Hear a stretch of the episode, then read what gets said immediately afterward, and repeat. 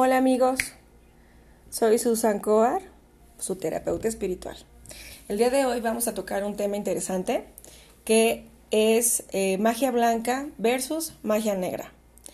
El creciente énfasis público sobre el lado negativo y con frecuencia vil del ocultismo, eh, como las misas negras, el satanismo, el uso oscuro del buduismo y muchos otros fetiches extraños e indescriptibles, hace vitalmente necesario restaurar la verdadera imagen de la magia y el uso natural de la ley involucrada. En primer lugar, observa que existen extremistas y grupos que rayan en lo lunático, en la política, la ciencia, los negocios, el arte, hacia donde la gente dirija su atención. En la ciencia de la magia, los grupos de lunáticos son ilimitados. Por suerte, muchos de esos movimientos de, masas son inofensivos puesto que no tienen un poder real. Los pervertidos que se reúnen y ejecutan estos rituales extraños casi siempre se encuentran profundamente engañados y claramente son los ciegos que guían a los ciegos. En algunos casos, algunos de esos grupos más poderosos de bichos raros pueden hacer daño físico y psíquico. La ley siempre dice la verdad. La energía sigue el pensamiento. Si dos, tres o más personas se reúnen y dirigen su pensamiento concentrado hacia un individuo o grupo, pueden a su debido tiempo destruir la forma del receptor a menos que él o ella se encuentren protegidos por la luz. La única excepción a la ley es que ningún daño pueda hacerse a alguien que tenga su propia capa protectora de luz alrededor. Los sacerdotes vudús usualmente están bien entrenados en magia y son extremadamente exitosos en alcanzar sus fines. Otro punto muy fuerte a su favor radica en el hecho de que trabajan en áreas geográficas donde la conciencia humana, tanto física como psíquicamente, es receptiva a la magia. Cuando la atmósfera psíquica está bien, es decir, con el tipo adecuado de electricidad en el aire, esa atmósfera proporciona un catalizador de fluido para un mago, blanco o negro, para realizar milagros sorprendentes e instantáneamente manifiestos. En mis propios experimentos, he aprendido cómo construir esa atmósfera psíquica en mi propia conciencia y con ello he podido alcanzar los resultados mágicos que deseaba manifestar. El mismo principio se aplica a las curaciones milagrosas que fueron hechas por Kathleen Kuhlman. Ella, con toda claridad, construyó una atmósfera psíquica altamente potente antes de invocar a las fuerzas curativas poderosas, que entonces produjeron con rapidez un caudal de grandes curaciones milagrosas. Por otro lado, si el mismo ritual ha sido realizado en una atmósfera fríamente desconfiada, defensivamente escéptica y psíquicamente atemorizante, los resultados habrían sido nulos. No habría habido milagros y la multitud, embebida en su propia victoria materialista, pudo, en su lugar, haber lanzado piedras a la desafortunada señorita Coleman. Quien no sepa quién es ella puede este, buscar o más adelante les explicaré los milagros de esta persona.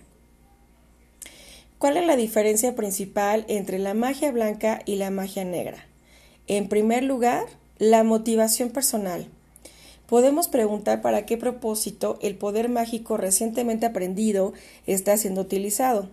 Si el propósito es para fines egoístas y para el detrimento de otros, de inmediato cae en la clasificación de magia negra. Si es para fines altruistas y la amorosa inspiración de otros, cumple los requisitos para ser clasificada como magia blanca. En segundo lugar, ¿Qué exactamente está haciendo el poder recién introducido? ¿Está destruyendo, bajando o dividiendo y esclavizando individuos, grupos o naciones receptivas? Si es así, definitivamente es magia negra. Por otro lado, cuando la energía enviada construye, eleva, unifica y libera a los individuos, grupos o naciones, muy claramente se trata de magia blanca. A la luz de las definiciones anteriores, es evidente que la declaración hecha por Jesús en la propia Biblia cristiana, por sus frutos los conoceráis, se refiere a la definición anterior. Esta definición ahora les permite al mago probarse a sí mismo. Una vez que realmente entiende la diferencia sutil entre la energía que baja y la energía que eleva, y de la evolución opuesta a la involución, la energía que divide versus la energía que unifica, la actividad que aprisiona como lo opuesto a la actividad que libera. Entonces ya no tendrá duda sobre qué tipo de fuerzas trabajan dentro de él o alrededor de él y afectan a otros. Otro punto debatible relacionado con lo bueno y lo malo es que lo bueno debe y vencerá al mal debido a su propia naturaleza. Lo bueno constantemente unifica, trabaja para integrar las partes en el todo, mientras que el mal, por su naturaleza, busca incesantemente dividir y separar. Incluso, si hay una alianza temporal entre dos fuerzas del mal, la naturaleza oscura y egoísta del mal provocará que al final se traicione y destruya esa alianza enferma. De manera inversa, el bien debe continuar creciendo hasta que suficientes de las partes buenas separadas se fundan para cargar el peso mayor del bien en ese sistema particular de expresión. Este proceso, la fusión del bien, ocurre dentro de los individuos en grupos, cuerpos planetarios, sistemas solares, galaxias, el cosmos, el universo entero. El bien representa el aspecto amoroso de Dios. Dios es el bien y el bien es Dios. Todo cuenta su propia historia. Por tanto, si alguna vez tienes dudas de con qué tipo de persona, lugar o cosa estás tratando, relee los frutos de la definición de las energías. ¿Qué está haciendo esa persona o esa cosa contigo? ¿Qué está haciendo a otros? La respuesta será sorprendentemente evidente una vez que comprendas y recuerdas la guía anterior, pues simplemente es cuestión de leer las señales visibles. Una de las paradojas con las que el aspirante debe lidiar es que el mago blanco parece tener menos control sobre su entorno tridimensional, pero esto solo es temporal. El tiempo está de su lado. El mago blanco no puede utilizar poderes mágicos a un nivel físico para forzar a alguien o algo a que actúe, y debe estar satisfecho de despertar el alma dentro de la forma. El mago blanco siempre permite el libre albedrío y la expresión libre total en todo aquello con lo que tiene contacto. Nada, por otro lado, yace debajo de los medios del mago negro. Él persuade a través del miedo, el del terror, de la crueldad, la tortura, las mentiras, la trampa, el robo, el asesinato deliberado, y utiliza cada medio y fuerza poderosos a su disposición para lograr sus propios objetivos oscuros y egoístas. Incluso una paradoja mayor.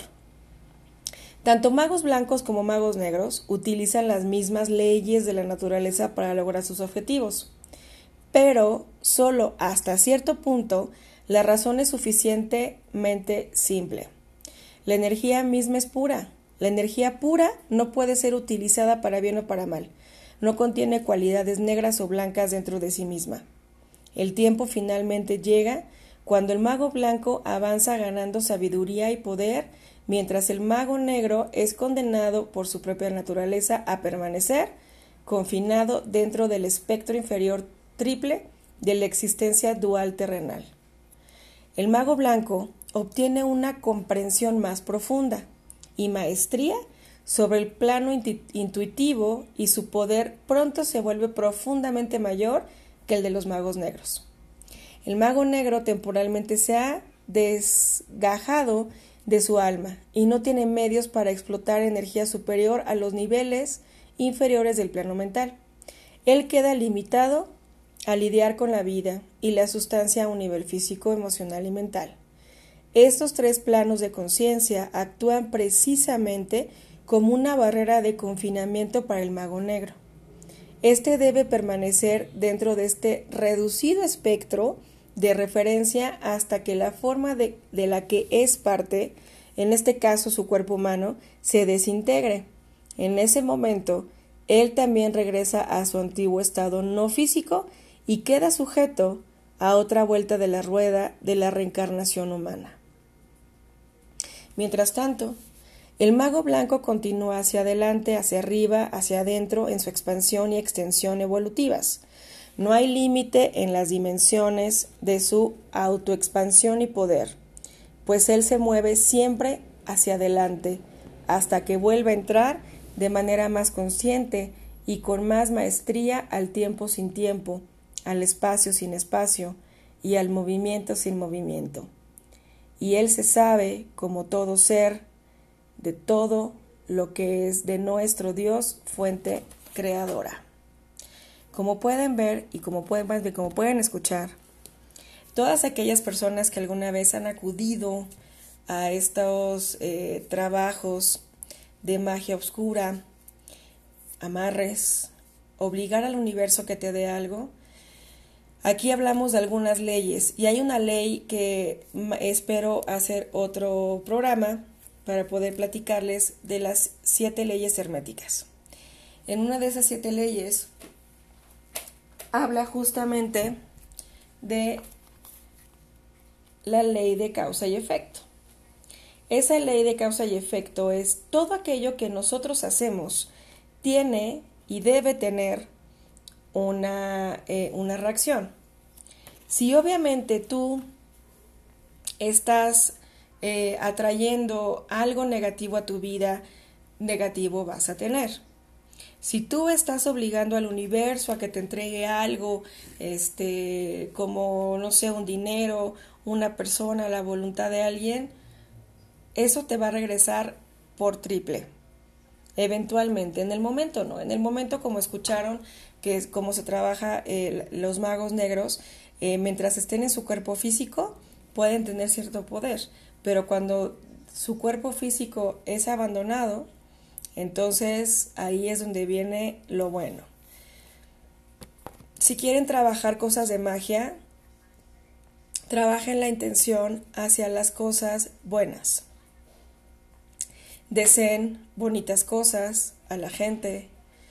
No tengan eh, malas intenciones al mal usar, al timar a una persona. Si van con alguien a que les lea las cartas, un oráculo, las runas, lo que ustedes quieran, fíjense alrededor con qué cosas trabajan. Si tienen cosas como Santa Muerte, como cosas negativas eh, o cosas más oscuras, esto quiere decir que la energía con la que pueden llegar a trabajar ellos no es una energía buena y por ende el trabajo que vayan a hacer para ti trae el mismo efecto. Así que mucho ojo, mucho cuidado, nada nos cuesta estar a las vivas. Hay una línea muy delgadita en trabajar la magia blanca y trabajar la magia más oscura. El pago es exactamente el mismo por triplicado dependiendo la energía con la que tú trabajes. Así que ten cuidado, échale ojo, trabaja la conciencia y bueno, aquí, aquí está mi podcast de hoy y espero verte mañana.